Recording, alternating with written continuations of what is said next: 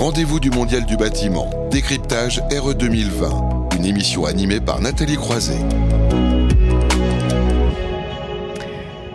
Et on se retrouve donc pour la suite de ce deuxième rendez-vous du Mondial du bâtiment. La RE 2020 qui doit entrer en vigueur le 1er janvier 2022 va conduire à un changement de paradigme. Nous y consacrons une séquence régulière chaque mois et nous retrouvons Valérie Laplagne. Bonjour. Bonjour. Bonjour Valérie, responsable chaleur renouvelable solaire, biomasse, pompe à chaleur chez Uniclimat. En avril, vous nous aviez expliqué hein, globalement les fondamentaux. C'est important évidemment pour la première émission d'y revenir. Alors là, on va détailler spécifiquement la question de l'impact carbone de l'énergie euh, d'un bâtiment. De quoi s'agit-il? Alors, euh, d'abord, je voudrais euh, rappeler que donc cette prochaine réglementation pour les bâtiments neufs, euh, elle s'appliquera au 1er janvier 2022. Et euh, comme j'avais pu euh, le détailler lors du, dernier décryptage, elle comporte trois piliers qui sont l'énergie, le confort d'été, donc ça ce sont des, des choses qu'on connaît déjà avec la RT 2012, et puis on a un nouveau qui est celui de la prise en compte des impacts carbone. Alors, concernant ces impacts carbone, ils sont de deux types. D'une part, on a les, euh, les, émissions de carbone qui sont liées aux consommations d'énergie, c'est ce dont on va parler aujourd'hui.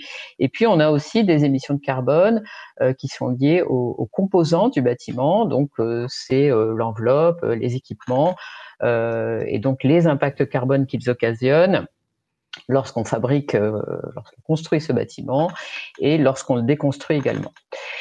Euh, alors, pour euh, ce qui est des, euh, impacts carbone en général, ils sont considérés sur la durée de vie du bâtiment, qui est prise à 50 ans, en référence dans la RE 2020.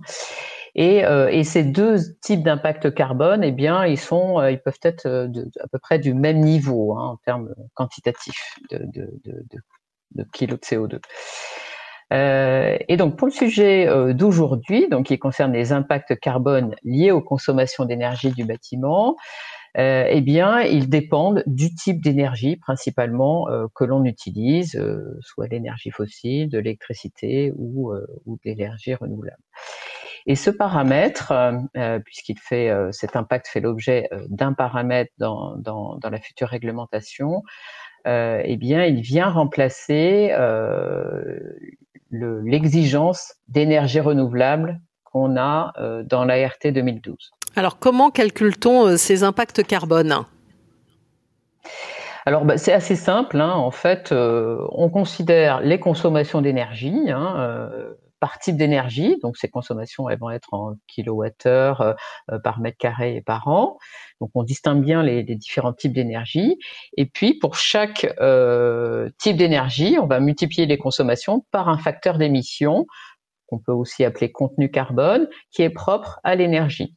Et ce facteur d'émission, il s'exprime en kilos de CO2 euh, par kilowattheure. Donc on obtient des kilos de CO2, de, de, de, carbone, par mètre carré et par an. Euh, les facteurs d'émission, donc le contenu carbone, euh, eh bien, comme je l'ai dit, euh, ils sont propres à, à chaque euh, type d'énergie. Par exemple, pour le gaz, on a un contenu carbone qui est de 227 grammes de CO2 par kilowattheure. Pour l'électricité, euh, on a un carbone qui est de 79 grammes de CO2 par kilowattheure pour la fonction, pour l'application chauffage. Donc je m'arrête juste un instant sur euh, le contenu carbone de l'électricité. Euh, il a été euh, évalué selon une méthode dite mensualisée par usage. Et donc ça signifie quoi? Ça signifie que ce contenu il est variable selon l'utilisation de l'électricité, selon qu'on est en chauffage, en eau chaude sanitaire ou pour de l'éclairage ou pour d'autres applications, on va avoir un contenu carbone qui est, qui est différent. Et ensuite, bah, pour avoir les impacts carbone de l'énergie euh, sur le, le, le, le, cycle de vie du bâtiment, on rapporte tout cela euh, à 50 ans euh, avec une méthode dynamique. Donc euh, cette méthode dynamique, elle, prend en compte le fait que l'impact carbone euh, de l'énergie, il diminue avec le temps. Et, et, donc au final, on multiplie ces impacts, l'impact annuel par un facteur de 40 pour avoir les, les impacts sur 50 ans. Et donc, euh, Valérie Laplane, quelles seront les exigences de ces impacts carbone sur ces impacts carbone des consommations d'énergie? Alors pour le moment, les exigences, on les connaît pour le résidentiel, donc maison individuelle et, logement collectif. au préalable, en fait, il est, nécessaire de prendre en compte un renforcement de l'enveloppe hein, qui fait partie des exigences euh, de cette future RE 2020. Euh, ce qui est envisagé, c'est enfin ce qui est proposé, hein, c'est plus qu'envisagé, euh, c'est un renforcement de, la performance de l'enveloppe de 30%. Et donc pour les exigences, eh bien, on distingue les maisons individuelles des logements collectifs. Pour la maison individuelle, euh, du fait qu'il y avait une obligation euh, d'énergie renouvelable dans la RT 2012, euh, les pouvoirs publics ont jugé qu'on pouvait avoir tout de suite une exigence forte. Elle est de 4 kg de CO2 par mètre carré et par an dès l'application, donc dès 2022. pour vous donner une idée, parce que 4 kg comme ça, c'est pas, c'est une nouvelle, un nouveau paramètre à appréhender. Euh, pour vous donner une idée, avec un bâtiment euh, dont l'enveloppe est conforme à la RE 2020, donc renforcée de 30% par rapport à la RT 2012, si on a une, une PAC double service dans, dans, cette maison, on a un, un, impact carbone lié aux consommations d'énergie qui est d'un peu moins de 2 kg euh, des CO2 de, par mètre carré par an. Si on a une chaudière gaz et un chauffe-eau thermodynamique, on va monter à 6 kg. Et si on a par exemple du gaz une chaudière gaz avec euh, du photovoltaïque, euh, là on monte à 9 kg puisque la chaudière gaz fait euh, le chauffage et l'eau chaude sanitaire. Donc un seuil de 4 kg, bah, c'est assez exigeant parce que parmi les trois exemples que j'ai cités, ça élimine les deux derniers, gaz plus CET et gaz plus, plus photovoltaïque. pour le logement collectif, là, il y a deux étapes qui sont prévues. Pourquoi? Parce que euh, actuellement, dans la RT 2012, on n'a pas d'obligation de, NR. Donc en 2022, le seuil est à 14 euh, kg euh, de CO2 par mètre carré par an, et en 2025, on renforce et on passe à 6,5 kg. Euh, à nouveau, je vais vous donner des exemples pour illustrer ça avec un bâtiment dont l'enveloppe est conforme à la RE 2020, donc renforcée de 30% par rapport à la RT 2012. Euh, si on a des chaudières gaz individuelles dans les, appartements, on est à 10 kg. Si on a une PAC euh, collective euh, double service qui fait chauffage et eau chaude sanitaire, on est à moins de 2. Donc, ça signifie quoi? Ça, signifie qu'avec le, le, seuil de 14 kg, on n'a pas de renforcement spécifique lié à ce paramètre en 2022. Par contre, en 2025, on va avoir un renforcement important. Et quels sont les, impacts hein, de ces seuils pour les futurs bâtiments? Alors, euh, avant de répondre à, cette question, il, euh, c'est utile de, préciser mmh. quels sont les moyens en fait d'agir sur l'impact carbone des consommations d'énergie.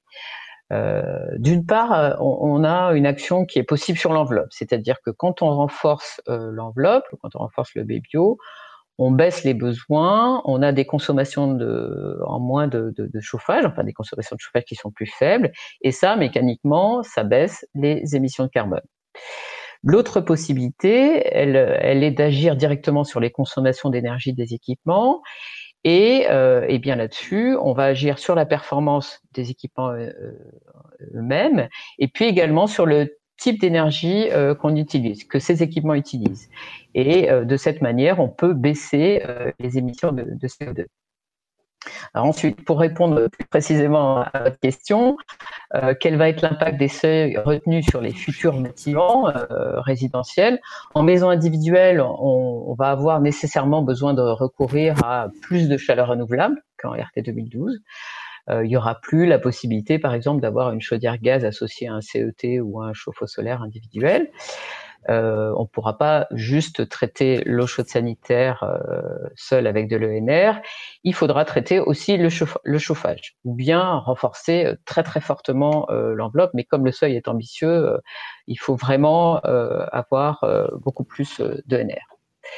En logement collectif, euh, donc il y a une première étape 2022 où là il n'y a pas d'impact sur les équipements.